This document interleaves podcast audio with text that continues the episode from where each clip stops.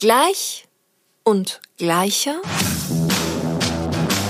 Der Gerechtigkeitspodcast mit mir.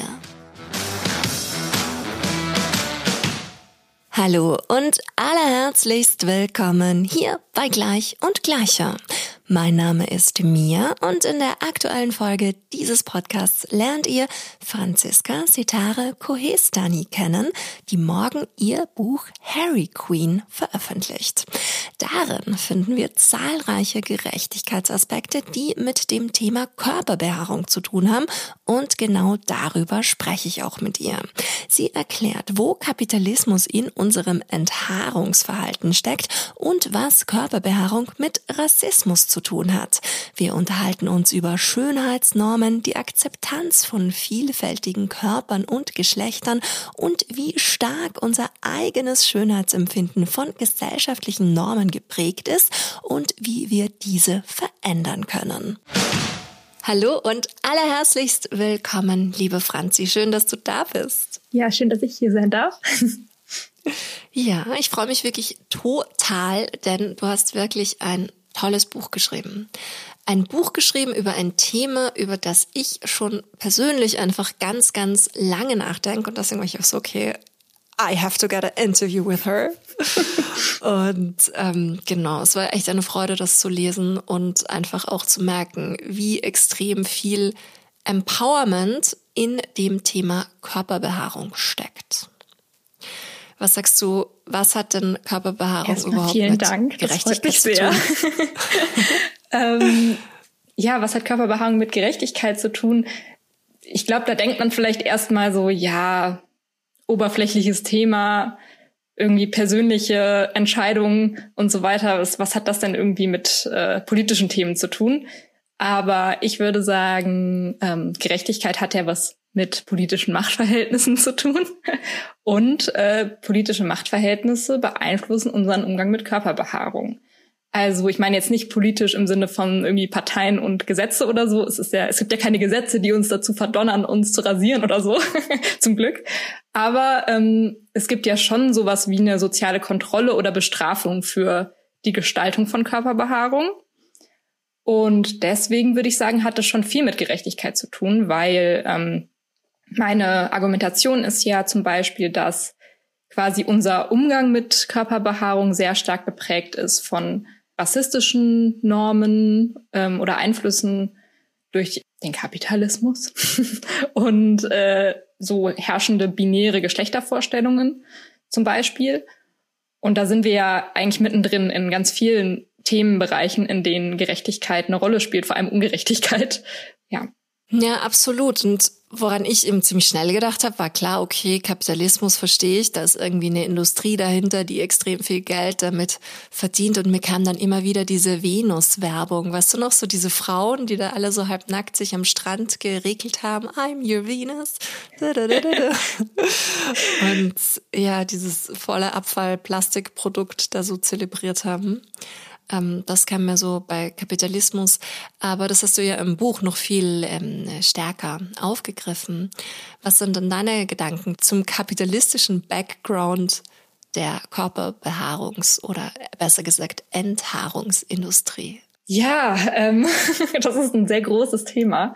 Ähm, ich glaube, es ist einerseits natürlich diese milliardenschwere Kosmetikindustrie, die sehr offensichtlich davon profitiert, dass viele Menschen, vor allem Frauen, das Gefühl haben, sie müssen sich sehr regelmäßig die Haare entfernen. Und Haarentfernung ist ja ähm, zumindest in den meisten Fällen sogenanntes habitualisiertes Schönheitshandeln, soziologisch gesprochen. Das heißt, man muss es immer wiederholen. Das heißt, dann auch meistens, man muss immer wieder konsumieren. Also sich immer mal wieder neue Rasierklingen kaufen, ähm, oder halt mal, wenn es um ein größeres Preissegment geht, ein Epiliergerät oder ein At-Home-Laser-Gerät. Aber da wird's dann direkt teurer. Also je weniger regelmäßig, desto teurer wird's. Genau, also das ist natürlich so ein bisschen die offensichtlichere Ebene. Ähm, aber was dahinter steckt, ist ja eigentlich das Unwohlsein, das vor allem Frauen ihren Körpern gegenüber empfinden, aber nicht nur. Also das möchte ich auch betonen, das ist ähm, jetzt nicht, nicht nur um Frauen geht, aber trotzdem, dass ähm, mittlerweile ja auch, also mittlerweile gibt es auch Männer, die unter Behaarungsnormen leiden oder die auch den Druck verspüren, sich zu enthaaren. Aber es ist sozusagen schon was, was, glaube ich, geschlecht, geschlechtermäßig sehr stark aufgeteilt ist. Und ähm, Genau, Kapitalismus und dann, was ich glaube, der zweite große Aspekt ist, ich vergesse jetzt bestimmt auch wieder irgendwelche Unterthemen, aber. alles gut, alles gut. Darum geht's ja auch gar nicht. Dafür sollen die Leute ja dann auch das Buch lesen. okay, genau. Also das wäre natürlich schön, wenn das äh, dazu animiert. ähm, die zweite große Sache, die vielleicht ein bisschen weniger offensichtlich ist, aber die, glaube ich, auch sehr groß ähm, mitverantwortlich ist für diesen Kapitalismus-Aspekt vielleicht, ist dass wir dauernd das Gefühl haben, an unseren Körpern arbeiten zu müssen. Und da kann ich jetzt auch mal wieder, du hast jetzt vorhin die, die Venus-Werbung angesprochen. es gibt auch eine Epilierwerbung, die, ähm, also eine Werbung für ein Epiliergerät, die mit dem Slogan beworben wird.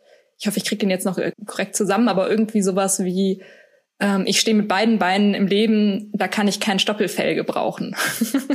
Und ähm, das bedeutet ja eigentlich, ähm, ich äh, bin ein arbeitsamer Mensch und ich, ähm, wenn ich mein Leben unter Kontrolle haben will, äh, dann bin ich enthaart. So.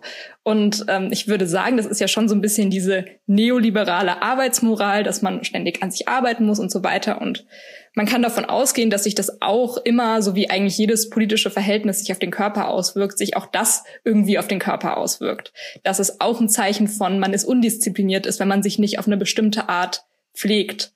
Also auch zum Beispiel so ein typisches Beispiel ist das Fitnessstudio oder so, also wie so eine kleine Fabrik für den Körper, wo man Muskeln trainiert. Und auch das ist ja irgendwie ein Zeichen von, man ist ein disziplinierter Mensch, man arbeitet an sich, man hat ein gutes Mindset und man äh, hat viel Self-Management und so weiter. Also das, ähm, genau, ich glaube, auch darin äußert sich so dieser kapitalistische Einfluss, also nicht nur so in der materiellen Ebene der Industrie, die dadurch wächst, dass wir uns ein bisschen unwohl fühlen oder sehr unwohl fühlen. Ähm, und eben auf der Ebene, dass wir das Gefühl haben, wir müssen dauernd was optimieren an unseren Körpern, dauernd was verbessern. Und es ist nicht okay, ähm, seinen Körper wenig oder nicht zu bearbeiten. Wer würde das schon tun? Das bedeutet ja eigentlich, die Kontrolle über sein Leben zu verlieren, so ungefähr.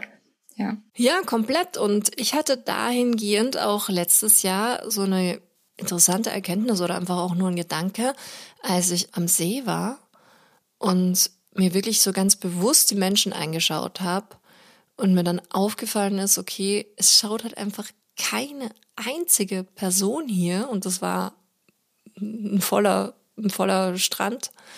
Es schaut keine einzige Person so aus wie diese Schönheitsideale, die uns in den Medien kommuniziert werden. Und das fand ich dann schon auch irgendwie extrem erschreckend. Ich bin jetzt auch nicht so oft auf irgendwelchen Strandbädern unterwegs, aber es war so ein Gedanke, den ich hatte, wo ich mir gedacht habe, boah, das ist halt so krass, diese Diskrepanz zwischen dem Bild, was uns in den Medien vermittelt wird, und der Realität. Absolut. Das ist, glaube ich, was, was man gut mal vielleicht mal üben kann. Andere Menschen zu betrachten und festzustellen, niemand ist eine wandelnde Norm. Und davon, also das ist ja so. Also niemand kann Schönheitsnormen vollständig verkörpern. Das ist was, was wir quasi diskursiv schaffen. Also wir sprechen darüber, wir verständigen uns darüber, was normal ist. Und irgendwie denken wir dann, das ist normal, auf diese Weise normal zu sein. Dabei ist es das gar nicht. Dabei ist es eigentlich eher, eher das sozusagen vermeintlich Unnormale, eher normal im Sinne von verbreitet, gängig und so weiter. Aber das Problem ist ja auch genau das macht uns ja so ein bisschen versessen darauf, diesem Ideal zu entsprechen, weil es eben unerreichbar ist. Wollen wir ja ihm irgendwie hinterherhecheln, weil uns irgendwie er erzählt wird, dass es äh, zu erreichen ist. Und gleichzeitig glaube ich, dass auch, ähm, wenn wir jetzt von Werbung sprechen und so, dass sich da Werbung schon auch zum Beispiel von Rasierern, also die Venus-Werbung, die wir früher gesehen haben, das waren wirklich noch glatte Beine, die rasiert wurden. Das war ja immer so das Absurde daran.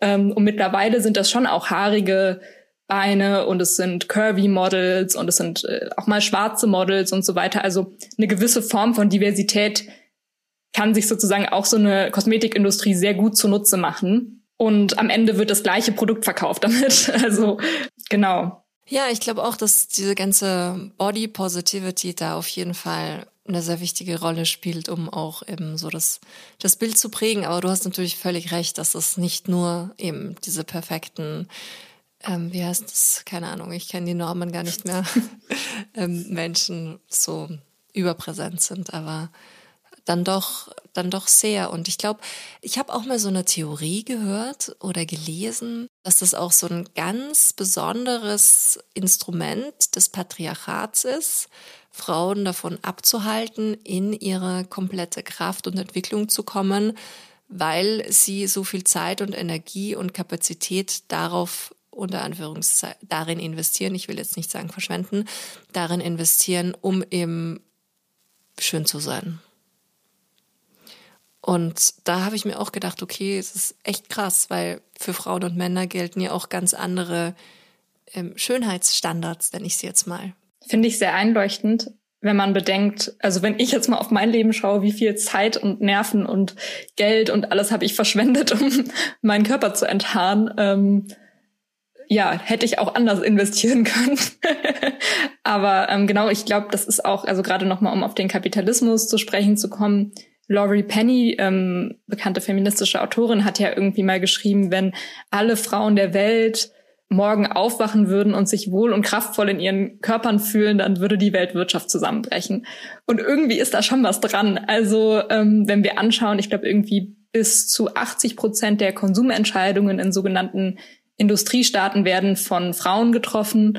Also ja, die Frauen wird ähm, ein Rasierprodukt zum Beispiel auch teurer verkauft als ein gleichwertiges für Männer oder sogar ein eigentlich schlechteres Produkt qualitativ für Männer. es ist schwer, sich das vorzustellen, aber ähm, ja, es ist schon, es ist schon auch irgendwie gefühlt ein Ablenkungsmanöver. Ja, das, also davon bin ich ganz fest überzeugt, wirklich, weil das ist ja auch wissenschaftlich erwiesen, dass ähm, das Patriarchat und der Kapitalismus sich sehr, sehr gut verstehen und dass im Endeffekt eben, wie du sagst, auch diese ganze Weltwirtschaft im Endeffekt auf zu großen Teilen auch darauf befußt, dass die Frauen extrem viel unbezahlte Care-Arbeit leisten und nebenbei dann auch noch viel Geld und Zeit in ihre Schönheit investieren. Somit sind die dann beschäftigt und konsumieren. Genau, und das Interessante ist, dass man trotzdem, also dass in der Kosmetikindustrie trotzdem eine sehr starke so in Anführungsstrichen natürliche Schönheit. Ja, das wollte ich auch gerade sagen, voll. Ja, herrscht. Und das heißt, also auch das ist, also die Care-Arbeit ist eine unsichtbare Arbeit und im Sinne der Körperarbeit ist auch viel Schönheitsarbeit eine, die unsichtbar sein soll. Also ähm, ohne das jetzt gleichsetzen zu wollen, nur strukturell, um das einmal zu betonen quasi das ja auch, also man soll sich ganz, mit ganz vielen Produkten so schminken, dass man am Ende quasi ungeschminkt aussieht, so den No-Make-up-Make-up-Look hat. Und ähm, bei der Haarentfernung finde ich es auch so, weil man ja diese Idee hat, eine Frau muss von Natur aus wenig behaart sein oder am besten glatt. Also Körperbehaarung zu entfernen ist so eine Art, ist mehr Normalisierungsarbeit als wirklich eine Gestaltungsarbeit am Körper, die man auch sieht, weil es so sehr zu diesem Bild gehört das eigentlich total brüchig ist. Also, also weil es gibt einfach sehr vielfältige Behaarungssituationen. Und zwar ähm, geschlechterübergreifend. Und trotzdem herrscht diese sehr binäre Vorstellung davon, wie Körperbehaarung auszusehen hat. Ja, absolut. Was ich an einem Buch auch so gerne mag, ist dieser Aspekt oder die Beleuchtung der Geschichte der Schönheitsnormen, weil das ja dann auch das alles wiederum total schön in Frage stellt, weil du ja auch sehr schön aufzeigst, dass eben in anderen Zeiten andere Schönheitsnormen galten und sich die Menschen anders orientiert haben. Oder man, ich meine eben ich liebe auch das Kapitel mit den Augenbrauen. Weil ich finde die sagen so viel aus über das Gesicht und die Augenbrauentrends ähm, finde ich irrsinnig spannend da so zu beobachten aber was würdest du denn sagen? Was haben denn die aktuellen Schönheitsnormen mit so kreierten Geschlechterklischees zu tun? Sehr viel, würde ich sagen. ähm, ich wollte noch ganz kurz ähm, hinzufügen zu dem, was wir vorher besprochen haben. Ich, ich weiß gar nicht, ob ich sagen würde, das Ziel ist, dass man gar nicht mehr seine Körper bearbeitet oder so und dass man gar keine Kosmetikprodukte mehr verwendet. Mm, ich glaube, dass also Körpergestaltung, sogar was Haarentfernung anbelangt, kann ja irgendwie auch eine kreative, selbstermächtigende Praxis sein oder kann zu Teilen so sein. Und das würde ich, glaube ich, auch betonen, dass auch das Natürlich ist das Ziel, wo, ähm, sich wohl und äh, kraftvoll in seinem Körper zu fühlen. Aber ähm, es ist auch okay, finde ich, und ähm, verständlich und kann eben auch was anderes sein als nur Zwang, sich zu schminken, sich ähm, vielleicht auch zu enttarnen oder was auch immer. Also das ähm, wollte ich noch hinzufügen. Ähm, aber jetzt zu deiner Frage mit den Geschlechter-Klischees. Ähm, ich glaube, dass ähm, Schönheit sehr viel mit äh, Geschlecht zu tun hat. Gerade was ähm, Haarentfernung und Körperbehaarung angeht. Und ich, ich bin jetzt mal kurz bewusst sehr, sehr binär, weil es geht mir jetzt nicht darum, wie ist es für jede Person individuell, sondern wie ist es so, was ist der gesellschaftliche Status quo, was ist so die Norm, die Anforderung. Deswegen bin ich kurz mal sehr gegenüberstellend und binär. Es ist ja schon irgendwie so die erste Rasur. Wie ist die beim jungen Mann versus bei der jungen Frau. Und ich würde sagen, sich das erste Mal rasieren zu können für einen jungen Mann ist eher mit Stolz verbunden. Sich das erste Mal rasieren zu müssen bei einer jungen Frau ist eher mit Scham verbunden oder mit Stress, weil man jetzt merkt, oh, ab jetzt muss ich hier ganz viel Arbeit reinstecken, mir diese Haare irgendwie zu entfernen und mir sehr viel aneignen, um zu verstehen, wie ich das am besten mache und so weiter. Und ähm, das ist interessant, weil ja eigentlich in der Pubertät Körperbehaarung, die, die Körperbehaarung so zu entwickeln, wie wir sie halt kennen, also großflächiger, dunkler pigmentiert, stärker, ist was, was ähm, aufgrund hormoneller Veränderungen ja alle Geschlechtskörper betrifft ähm, und individuell unterschiedlich ausfallen kann, aber worauf eben die, so also die sozialen Rollen sind sehr unterschiedlich. Ähm, das bedeutet eigentlich ja, und das finde ich, wenn man länger drüber nachdenkt, wirklich beunruhigend, dass ähm, der weibliche Körper, indem man dieses Zeichen zum Erwachsenwerden sofort auslöscht wieder, eigentlich wieder in den Jugendlichen, in den Kinderkörper versetzt wird. Und ähm, das steht im totalen Widerspruch eigentlich zu der sozialen Rolle. Also da wird auch wieder was unsichtbar gemacht, was eigentlich die soziale Rolle von Frauen meistens ist, nämlich sehr früh eigentlich schon reif sein müssen in der sozialen Sphäre, also viel Verantwortung übernehmen für alle möglichen Menschen im eigenen Umfeld, Care Work und so weiter, Mental Load, all diese Stichworte bedeuten ja eigentlich sehr ähm, früh schon sehr erwachsen sein zu müssen, aber gleichzeitig einen jugendlichen Körper zu pflegen. Und das ist schon, finde ich, abgefuckt, wenn ich das mal so sagen darf. Ja, absolut. Und vor allen Dingen, das geht ja genau so dann auch weiter. Wenn du dir anschaust, später dann, egal in was für einer Lebensphase du dich befindest, also ich jetzt dann so in meinen 30ern, es wird verlangt, dass ich beruflich total durchstarte, dass ich mich selbst verwirkliche, dass ich viel Geld verdiene, dass ich Kinder habe, dass ich eine erfüllte Beziehung habe, dass ich toll ausschaue, dass ich eben an meinem Körper arbeite, dass der den ganzen Schönheitsnormen entspricht. Jetzt ganz egal, ob ich eine Moderatorin bin, die manchmal auf der Bühne steht oder irgendwo anders arbeite.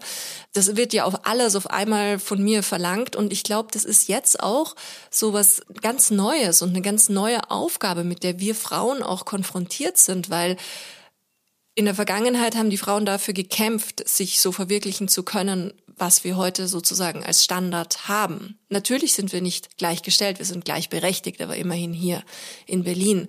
Aber trotzdem jetzt mit dieser Diskrepanz zurechtzukommen, dass du es eigentlich ja nie so richtig richtig machen kannst. So kriegst du mit 20 dein Kind, ist es irgendwie zu früh. Ähm, kriegst du, hast du mit 40 noch kein Kind, ist es aber auch schon wieder viel zu spät. Willst du gar kein Kind, dann äh, stimmt mit dir irgendwas definitiv überhaupt nicht. Und auch sonst, egal, wenn du dich dafür entscheidest, ausschließlich zu Hause zu bleiben. Ich hatte erst vor kurzem ein Gespräch auch hier im Podcast mit jemandem, der mir erklärt hat, du glaubst nicht, was ich mir anhören muss von allen Seiten, dass wir die Care-Arbeit so klassisch aufteilen, einfach aus privaten Gründen, auf die ich hier nicht eingehen will, ist es bei uns so gestaltet und ich werde die ganze Zeit dafür angefeindet, dass ich mir meine Frau zu Hause halte.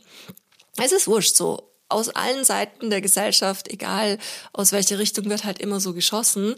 Und ich frage mich dann halt im nächsten Schritt, okay, wie können wir da halt rauskommen? Wie können wir dafür sorgen, dass die nachfolgende Generation einen Schritt weiter ist, so wie wir jetzt einen Schritt weiter sind als die Generationen von Frauen und am Ende natürlich auch Männer, weil das darf man ja auch alles nicht vergessen. Diese ganze toxische Maskulinität ist ja für niemanden zuträglich und am wenigsten für den Mann. Mhm. Ich finde auch, dass sich die, die Anforderungen einfach vervielfältigt haben. Also sie, sie sind nicht wirklich ersetzt worden durch eine neue Definition von Geschlecht oder sozialen Rollen, sondern sie haben sich vervielfältigt und irgendwie, ähm, ja, ist das, ist das vielleicht im besten Sinne eine Umbruchsphase, aber ähm, ich glaube, dass es das für viele ähm, Menschengruppen auch schwieriger gemacht hat in vielerlei Hinsicht. Ja, was, was Geschlechterrollen anbelangt, ist das ja auch was, was eben nicht nur eben Männer und äh, Cis-Männer und Cis-Frauen betrifft, sondern eben auch was, was auch in Kombination mit Schönheit ja auch viele Transmenschen ähm, betrifft.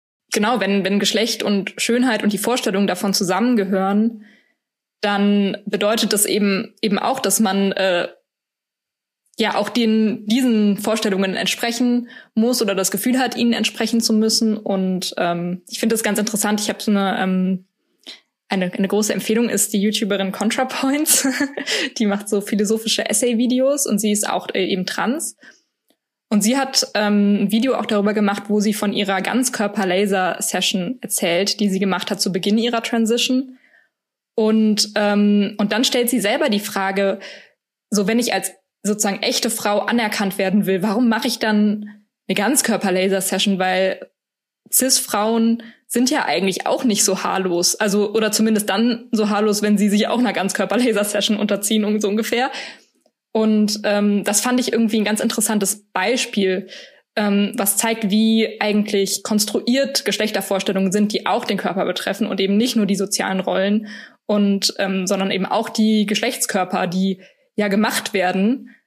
Auch wenn sie Cis-Körper sind, werden sie gemacht. Also indem Frauen sich die Beine rasieren. Das ist auch ein, eines dieser Beispiele, von denen es ganz viele gibt.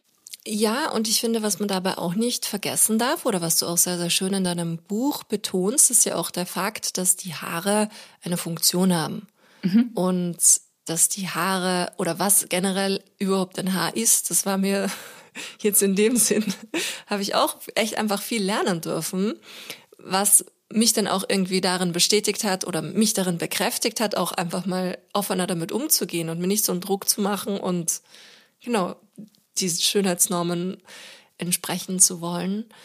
Und ja, das fand ich einfach auch so irrsinnig viel, äh, irrsinnig bereichernd und vor allen Dingen habe ich auch das Gefühl, dass da gar kein Bewusstsein herrscht. So, warum habe ich eigentlich Haare auf den Armen? Was bedeutet das? Klar, wir wissen alle, wie sich's anfühlt, eine Gänsehaut zu haben, aber dass das halt wirklich auch ein Sinn ist, der dadurch ausgedrückt wird und den du damit ja dann auch irgendwie unterdrückst. Das fand ich auch einen sehr interessanten Ansatz. Ja, ich glaube, das ist ähm, gerade diese körperliche ähm, Funktion von Haaren, die wie sie tatsächlich ist, in all ihrer Vielfalt, die wird oft überdeckt von der Idee, dass es unhygienisch ist, behaart zu sein, egal wie, wann, wo, wie viel und so weiter. Und ähm, das stimmt ja einfach nicht. Also man, man kann wirklich sagen, wenn man sich fragt, ist es hygienischer, seine Haare wachsen zu lassen oder sich zu enthaaren, kann man einfach sagen, es ist einigermaßen egal. Also es ist an manchen Stellen vielleicht etwas leichter, sich zu waschen. An anderen ist es, also es, es kommt darauf an, wie gründlich man sich wäscht. Natürlich kann man noch mehr Fragen stellen. Warum finden wir Schweiß überhaupt eklig? Also man kann doch viel grundsätzlicher an die Frage von Hygiene rangehen. Aber selbst wenn wir in den in diesem Normenbereich bleiben, müssen wir ja eigentlich schon sagen, es ist egal. Also es ist einfach nicht eklig seine Körperbehaarung wachsen zu lassen. Man kann das so per se einfach nicht sagen.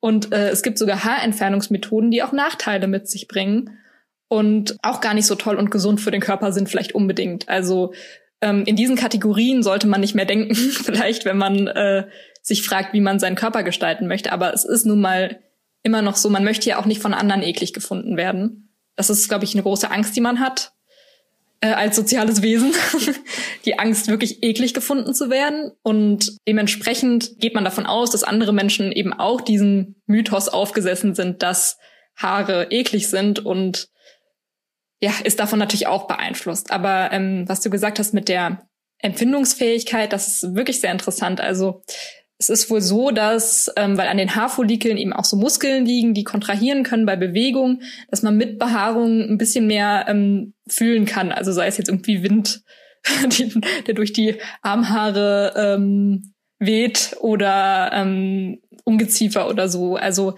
ähm, es kann tatsächlich sein, dass man durch Behaarung ein bisschen mehr mehr fühlt. Also das ist vielleicht jetzt kein großer Unterschied, aber man kann es ja mal ausprobieren. und ähm, ähm, auf der anderen Seite ähm, Waxing oder Zupfen oder Sugaring oder so ähm, kann jetzt auch zum Beispiel zu Entzündungen führen. Da werden quasi durch das Rausreißen der ähm, Wurzel, der Haarwurzel, werden einfach so quasi wie so Einfalllöcher für Milliarden Bakterien kreiert. Ich will jetzt keine Ängste schüren oder so. Das, das muss nicht zu irgendwelchen Entzündungen führen, aber es kann eben. Also es ist nicht super toll und für den Körper so.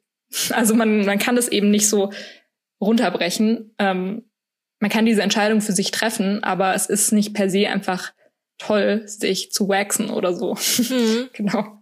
Also meiner Erfahrung nach ist es sogar sehr schmerzhaft und ähm, ja, ich hatte viele eingewachsene Haare und Entzündungen und dann kamen die Haare schon wieder, als die abgeklungen waren. Mhm. Ja, absolut, absolut. Und ich weiß noch, in dem ersten Waxing-Studio war ich auch, wie ich nach Berlin gekommen bin, dann so meine Studienkolleginnen, nein, wir gehen alle zum Waxing und kommen mal mit. Und dann bin ich da auch mit und habe das dann auch jahrelang praktiziert und irrsinnig viel Geld ausgegeben und dann auch irgendwann festgestellt, oh, das ist ja auch gar nicht mit meiner veganen Lebensweise vereinbar, weil das ja auch Bienenwachs ist.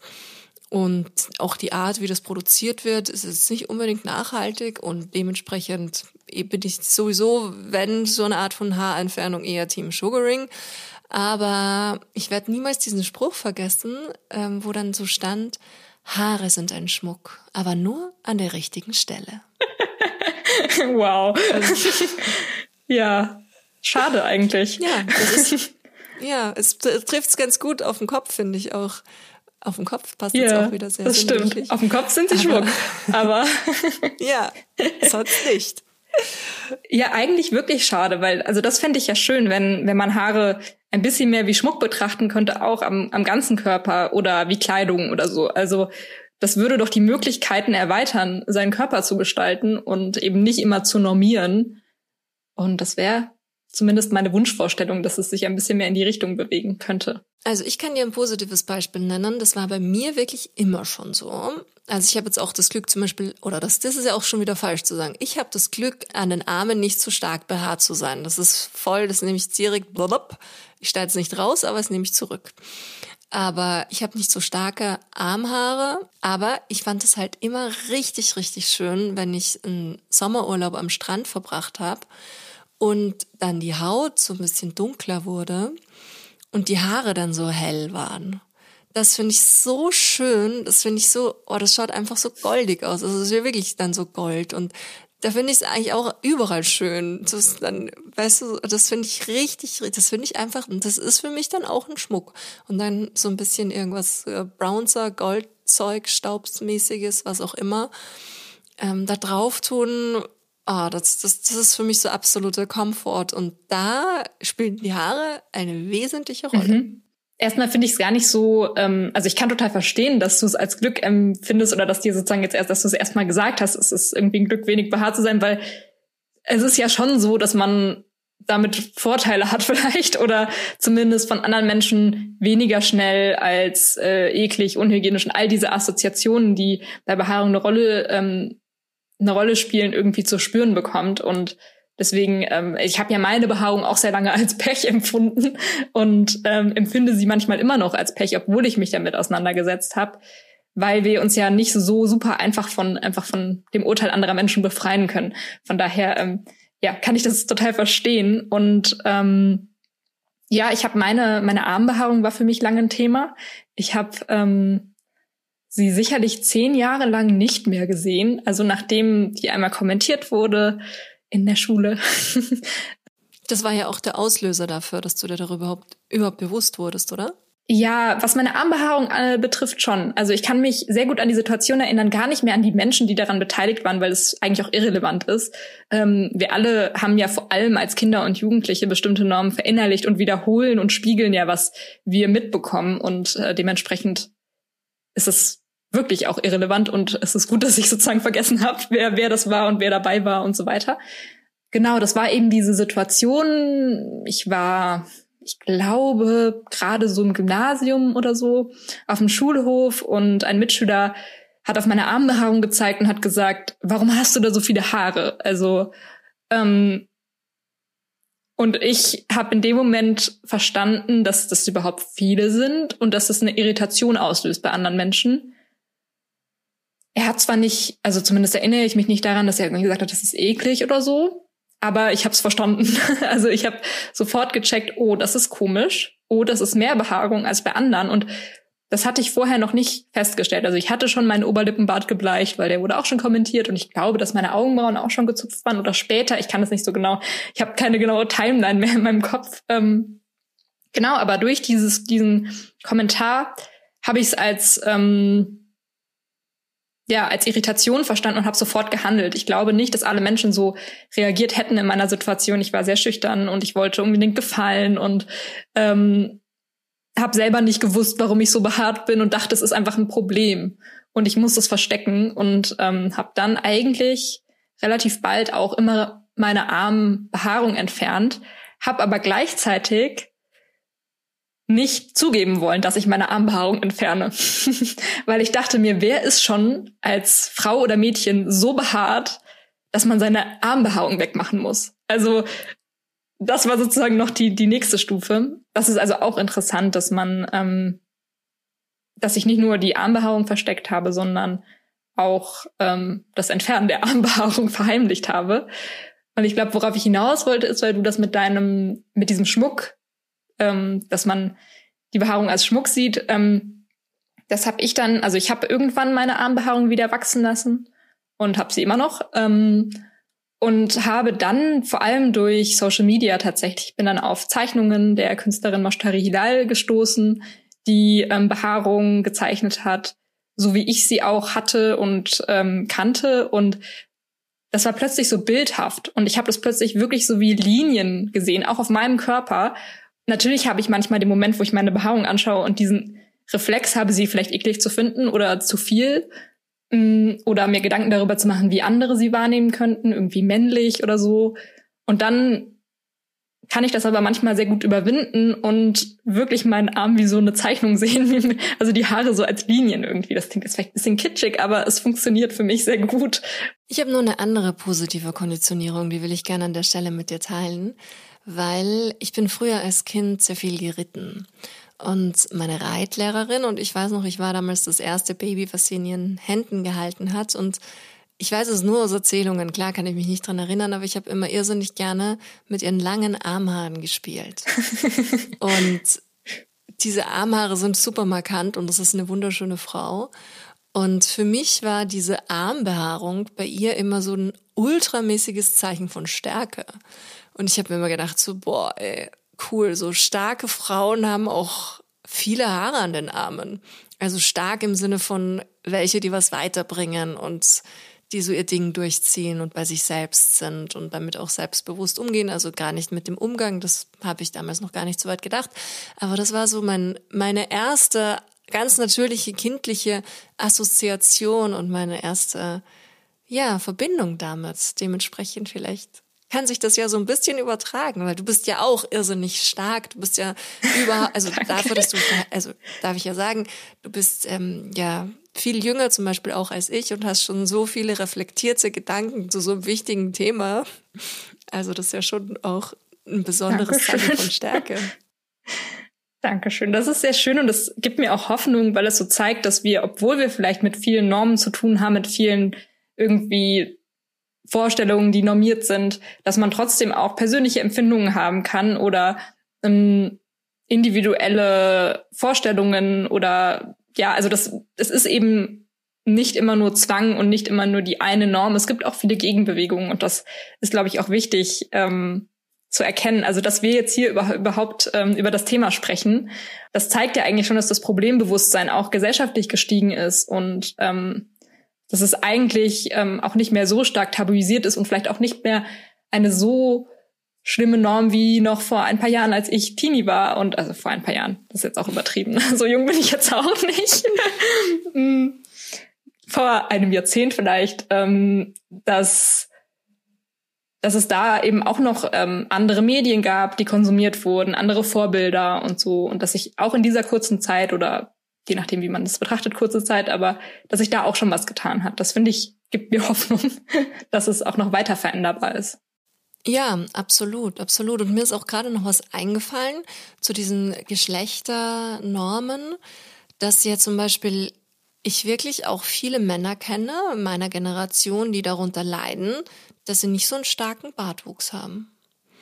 Und das ist ja dann umgedreht, weißt du? Dann wirst du dafür stigmatisiert, dass du eben nicht so viele Haare im Gesicht hast. Und als Frau ist es aber das Schlimmste, was dir passieren kann. Und als Mann ist es eigentlich umgekehrt so. Genau, es gibt ja sogar, also man kann ja auch Barttransplantationen vornehmen lassen. Also Barttransplantationen? Ja. Oh krass, das wusste ich nicht. Also und und was ja auch ähm, einige Männer machen, ist eben die, die Hairline, die Geheimratsecken irgendwie auffüllen lassen durch Transplantation und genauso geht es auch mit dem Bart. Also ähm, ja, das ist natürlich ähm, diese Vorstellung, dass, dass Männer ähm, behaart sind und Frauen wenig behaart. Das ist, es hat einfach eine lange Geschichte, auch eine rassistische. und ähm, ich glaube, es würde tatsächlich allen Menschen gut tun, ähm, mehr vielfältige Körper und Geschlechter zu akzeptieren. Ähm, ja. Hm. Ich würde gerne noch auf diesen rassistischen Aspekt mit dir näher eingehen. Mhm. Was hat denn Körperbehaarung überhaupt mit Rassismus zu tun? Also das, was ich, was ich gerade irgendwie ähm, schon so angeteasert habe, was ja stark behaarte Menschen oft zu hören bekommen oder was vielleicht hin und wieder mal gesagt wird als Beleidigung ist, du siehst aus wie ein Affe. Das mag man vielleicht gar nicht bewusst mit dieser rassistischen Konnotation sagen, aber es hat eine rassistische Geschichte, weil ähm, starke Behaarung zum Beispiel im Zuge der Rassentheorien im 18. Jahrhundert immer ähm, assoziiert wurde mit einer sogenannten primitiven Abstammung, also mit einer Affenähnlichkeit. Wenn man also sagt, irgendwie, also zu, das, das ist so ein bisschen das evolutionäre Denken zu der Zeit, ähm, das vor allem so im 19. Jahrhundert eben sehr präsent war, dass man gesagt hat oder dass man irgendwie mehr anerkannt hat, okay, der Mensch stammt vom Affen ab, aber dann wurde diese Erkenntnis oder diese Theorie wurde dann ähm, flankiert von Rassentheorien, die gesagt haben, manche stammen aber mehr vom Affen ab als andere. Und das sind zufälligerweise die, die wir, ähm, deren Land wir kolonialisiert haben und äh, die wir versklaven. Und wir denken uns jetzt mal ähm, Theorien aus, die das irgendwie legitimieren. Und dazu gehört schon auch ähm, die Theorie von ähm, ja von dieser Affenähnlichkeit und ähm, und da spielten viele Aspekte eine Rolle, viele körperliche, aber vor allem oder mitunter auch die Behaarung. Also ähm, und dazu gehört, deswegen habe ich das vorhin auch gesagt, wo es um die den körperlichen Gegensatz geht. Also es wurde dann auch behauptet, die Menschengruppen sind weniger zivilisiert, die einen weniger starken körperlichen Gegensatz von Mann und Frau haben.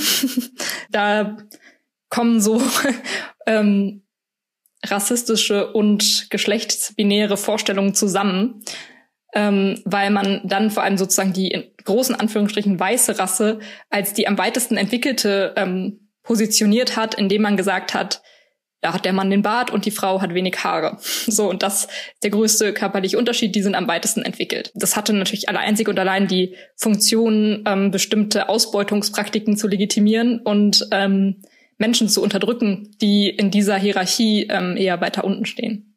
Ja, ich finde, das beschreibst du ja auch in deinem Buch sehr, sehr gut und sehr ausführlich. Und ich glaube, das ist auch einfach was, was wir uns immer wieder ins Bewusstsein rufen dürfen, weil wir dann eben genau durch solche Kommentare gewisse Klischees reproduzieren, die halt wirklich auf ganz, ganz, ganz, ganz krassen Ungerechtigkeiten fußen. Und da finde ich, sollten wir alle selbstverantwortlich handeln und nicht nur bewusst sein, sondern auch selbstwirksam entsprechend andere Worte wählen oder im besten Fall sogar gar nicht diese Gedanken haben, die dazu führen, dass wir sowas aussprechen. Ja, sich, sich damit kritisch auseinandersetzen ist, glaube ich, total wichtig. Ähm, weil das erklärt nämlich eigentlich auch, warum wir vor allem so stark behaarte Frauen ähm, auf eine bestimmte Weise, also es gibt ja auch Krankheitsbilder, die mit starker Behaarung einhergehen und ich möchte jetzt gar nicht sagen, dass die keine ähm, medizinische Legitimation haben. Also das versuche ich auch sehr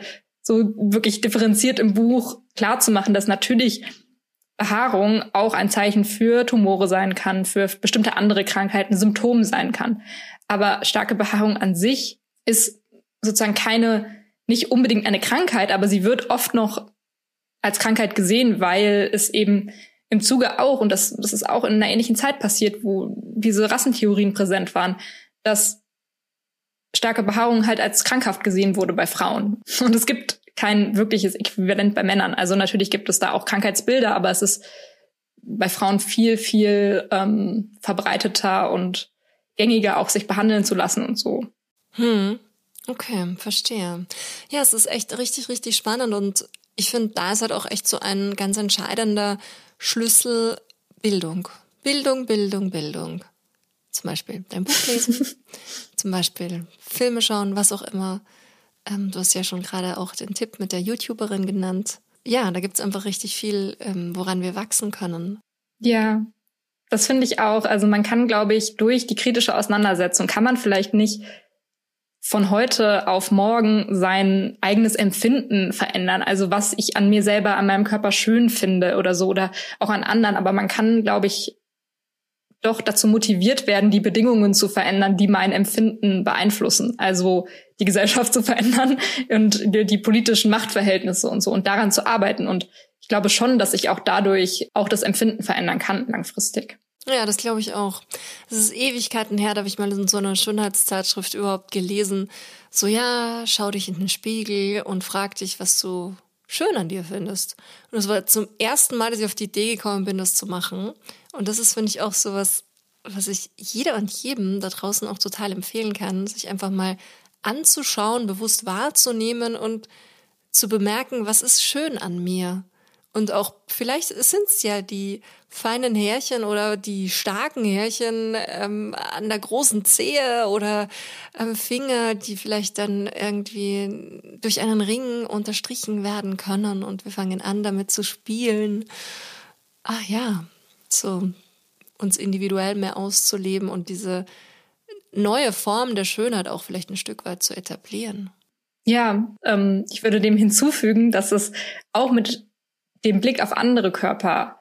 Also für mich persönlich war das eine sehr zentrale Erkenntnis. Ich muss nicht selber, also für mich war es ein großer Druck, auch das Gefühl zu haben, nicht nur ich, ich muss mich stark enthaaren, sondern später dann, ich muss eigentlich, um eine gute Feministin zu sein, alles wachsen lassen.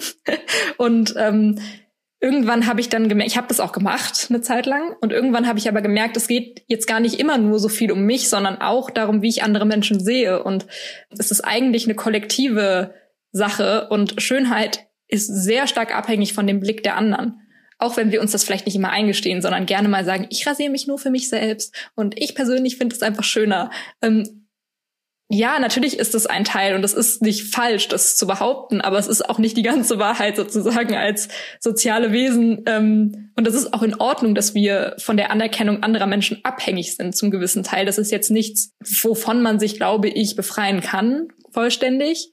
Aber dadurch kann man kann auch was ähm, beitragen zu einer Veränderung, indem man seine eigenen Urteile hinterfragt und andere Menschen liebevoller betrachtet, auch wenn sie andere Gestaltungsentscheidungen treffen, was ihre Körper betrifft, als man selbst. Also ich habe früher auch ähm, haarige Körper, als ich mich sehr, sehr exzessiv enthaart habe, haarige Körper als Bedrohung wahrgenommen, weil ich das irgendwie nicht akzeptieren konnte, dass ich mir was antue, was die einfach nicht machen. Also die brechen einfach damit.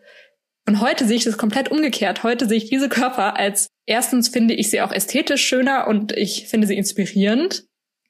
Und gleichzeitig habe ich das Gefühl, das sind Menschen, die ja an der Befreiung aller arbeiten.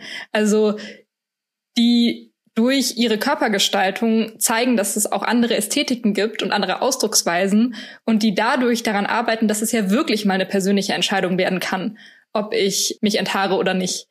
Und ähm, einfach durch die Vielfalt. Und ja, genau, das sehe ich heute anders. Ah, aber voll schön, dass du jetzt auch diesen Gedanken und diesen Weg vor allen Dingen auch mit uns geteilt hast. Ich glaube, das macht ganz, ganz viel Mut, auch selber genau das nochmal zu hinterfragen und da einen kritischen Blick drauf zu werfen. Das freut mich.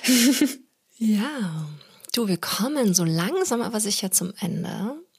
Und weil du ja in einem Gerechtigkeitspodcast bist und wir schon ganz, ganz, ganz, ganz viele Aspekte aus dem großen Gerechtigkeitsspektrum gestreift haben, darf natürlich eine Frage nicht fehlen, und zwar die nach deiner ganz persönlichen Bedeutung, deiner Interpretation von Gerechtigkeit. Wie lautet die? Ich weiß gar nicht, ob sie so persönlich ist. ich habe das Gefühl, ich finde die Frage total schwierig, weil ich glaube, dass wir tagtäglich mit so viel Ungerechtigkeiten konfrontiert sind, jetzt gar nicht nur uns selbst betreffend, sondern auch gesellschaftliche Verhältnisse betreffend und politische Machtverhältnisse betreffend, dass wir uns manchmal, glaube ich, Gerechtigkeit gar nicht so leicht vorstellen können und das so ein bisschen abstrakt klingt und vielleicht auch sehr utopisch.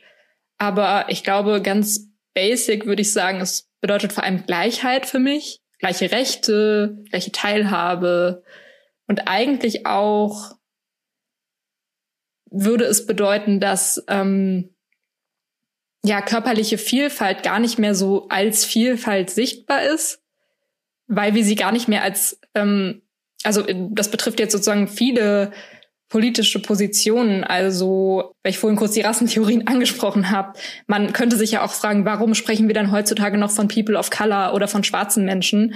Ähm, warum kategorisieren wir jetzt auch die Menschen so? Das ist ja eigentlich erstmal, um sichtbar zu machen, es gibt noch Rassismus, also müssen wir irgendwie Begriffe dafür finden, um zu zeigen, wie Menschen unterschiedlich Rassismus erfahren. So und deswegen gibt es überhaupt solche Begriffe. Das sind keine Rassentheorien 2.0, sondern das sind ähm, Begriffe, um Ungerechtigkeiten besprechen zu können. Das Ziel wäre aber ja, dass es äh, diese Begriffe nicht mehr braucht, also wirklich nicht mehr braucht. Und dafür muss es diese Ungerechtigkeiten nicht mehr geben. Das wäre so ein bisschen die Utopie. Das, ähm, ich finde es ein bisschen schade, dass oft ähm, gesagt wird, wenn Menschen sich trauen, irgendwie auch über Utopien zu sprechen, auch wenn sie vielleicht jetzt nicht den Aktionsplan, was wie genau die Gesellschaft strukturiert sein sollte, parat haben, dass sie abgetan werden, als es ist unrealistisch oder ähm, ja, ein gerechtes Leben für alle kann es halt nicht geben oder ein, ähm, ein gutes Leben für alle. Ähm, ich finde es sehr wichtig, daran festzuhalten und nicht zynisch zu werden. absolut, absolut. Deswegen stelle ich diese Frage auch so gerne, weil ich das irrsinnig wichtig finde und ich habe auch generell einfach Utopien viel lieber als Dystopien. Und ich hatte letztens auch erst ein Gespräch, das war richtig schön, das kommt dann auch demnächst, ähm, wo die Gesprächspartnerin meinte, ein Stück weit leben wir die Utopie ja auch schon, die Utopie, die vielleicht die Generationen vor uns hatten. Für die Frauen in den 40er, 50er, 60er Jahren leben wir hier eine totale Utopie. Und auch in ganz, ganz vielen anderen Bereichen. Wir haben uns ja schon in viele gute Richtungen entwickelt.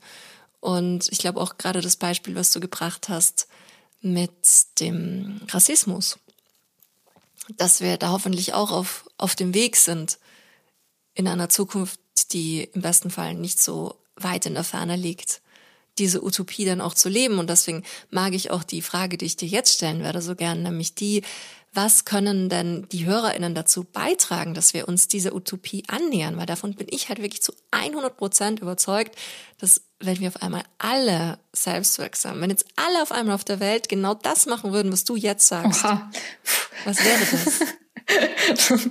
Pressure's on. Okay, das ist eine Riesenfrage.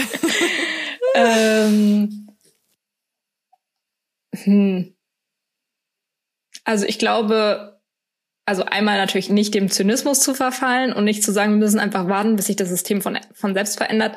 Ich kann das auch verstehen, weil natürlich eine systemische Veränderung würde ganz viele Probleme lösen, glaube ich. So, aber äh, wie sieht das dann aus und so, wie kann das konkret sein und muss man jetzt einfach nur abwarten? I don't know, ich glaube nicht. Im, ich sag mal so, im Hinblick auf Körpergestaltung würde ich sagen, vielleicht ist ein sehr pragmatischer Ansatz, ein bisschen weniger Zeit und Mühe und ähm, Gedanken investieren in, darin, wie man seine Körper verschönern kann und vielleicht ein bisschen mehr für politisches Engagement verwenden. Und das kann ja sehr unterschiedlich aussehen. Also ich glaube, da kann jeder für sich entscheiden, was, was kann ich machen und ähm, ist es irgendwie vielleicht sich online zu engagieren oder ist es sich ähm, nachbarschaftlich zu engagieren in irgendwelchen Projekten. Ich glaube, es gibt viele Menschen, die ähm, viel Gutes starten, woran man sich auch beteiligen kann. Ähm, man muss nicht selber ähm, was von Grund auf aus die, auf die Beine stellen, man kann sich auch an dem beteiligen, was schon schon getan wird und ähm, das sind ja wirklich, also eigentlich in jeder Stadt und in jedem Ort gibt es Menschen, die was auf die Beine stellen und die Unterstützung brauchen. Sei es irgendwie in der Geflüchtetenhilfe oder so, also um jetzt mal irgendwie Beispiele zu nennen oder so, oder in ähm, Vereinen. Ähm, genau, also ich glaube, da kann, da kann jeder und jede für sich entscheiden, was man, was man machen kann. Und ähm, im Hinblick auf, auf Körper, ähm, glaube ich auch ganz basic einfach mal zu schauen, wem folge ich so auf Instagram und wie gut tut mir das und ähm, auch wenn man vielleicht noch den Reflex hat, ähm, normierte Körper schöner zu finden als solche, die eher mit Normen brechen, sich da trotzdem mal anderen andere Accounts anzuschauen und diese Reflexe zu überdenken und ähm, ja, da das das verändert langfristig wirklich was. Also ich habe es bei mir gemerkt, ich habe dadurch doch andere Sägegewohnheiten entwickelt und auch andere Schönheitsbilder für mich entwickeln können, auch wenn ich natürlich noch beeinflusst bin durch glatte Haut und ähm, so weiter. Ich fand das, was du am Anfang gesagt hast, auch so schön, wo du meintest, dass es den Menschen vielleicht gut tut, sich weniger mit den eigenen Schönheitsnormen kritisch auseinanderzusetzen und lieber Zeit für andere Dinge zu investieren, die so nachhaltig dann auch die Gesellschaft zu verändern, weil ich glaube, genau das ist der Weg. Es gibt super viele Initiativen, die es wert sind, unterstützt zu werden. Und ich glaube, da gibt es halt eigentlich echt keine Ausrede. Wenn es irgendwie nur 50 Cent im Monat sind oder eine Arbeitsstunde in der Woche oder was auch immer gerade möglich ist, was auch immer ein Thema da auf dich wartet, wo du dich gerne verstärkt einsetzen möchtest oder wenn es auch einfach nur die eigene Bewusstseinsarbeit ist, sich in ein Thema weiter reinzulesen und dann Überzeugungsarbeit im Freundinnenkreis zu leisten und wertvolle Inputte zu liefern, die dann einfach so von einer ganz persönlichen, vielleicht noch so kleinen Ebene Menschen davon überzeugen, auch eine andere Richtung mal probieren zu denken. Ich glaube schon, dass wenn wir das alle machen, dann verändert sich die Welt. Genau, das ist nämlich, das ist, hast du sehr schön gesagt, weil ich glaube, man Kollektivität und Solidarität sind am Ende irgendwie der Schlüssel, auch um Hoffnung zu bewahren oder zu bekommen. Und man kann natürlich nicht aus seiner eigenen Auseinandersetzung mit seinen, mit sich selbst und mit seinem Körper kann man ja nicht vollständig rausgehen, aber man kann sie vielleicht nutzen, um in die Kollektivität zu kommen und um solidarisch zu sein. Und ähm, das muss sich nicht ausschließen. Also man kann nicht nur mit sich selbst beschäftigt sein oder mit anderen, sondern man kann das verbinden. Und ich glaube, das ist sehr wichtig. Ja, sehr wichtig und sehr heilend und sehr in Richtung Gerechtigkeit sich bewegend. Ja, ich hoffe. Ja, cool. Ich danke dir aus ganzem Herzen. Erstes Mal für dieses Buch, das ich wirklich allen empfehle zu lesen. Und natürlich auch für das Gespräch, für den Input, für die vielen wertvollen Gedanken, die du hier mit uns geteilt hast. Ja, danke dir für das schöne Gespräch. sehr, sehr gern. Vielen herzlichen Dank fürs Zuhören. Das war Gleich und Gleicher. Der Gerechtigkeitspodcast mit mir. Damit ihr euren Zukunft keine Folge mehr verpasst, abonniert den Podcast und folgt mir auf Instagram.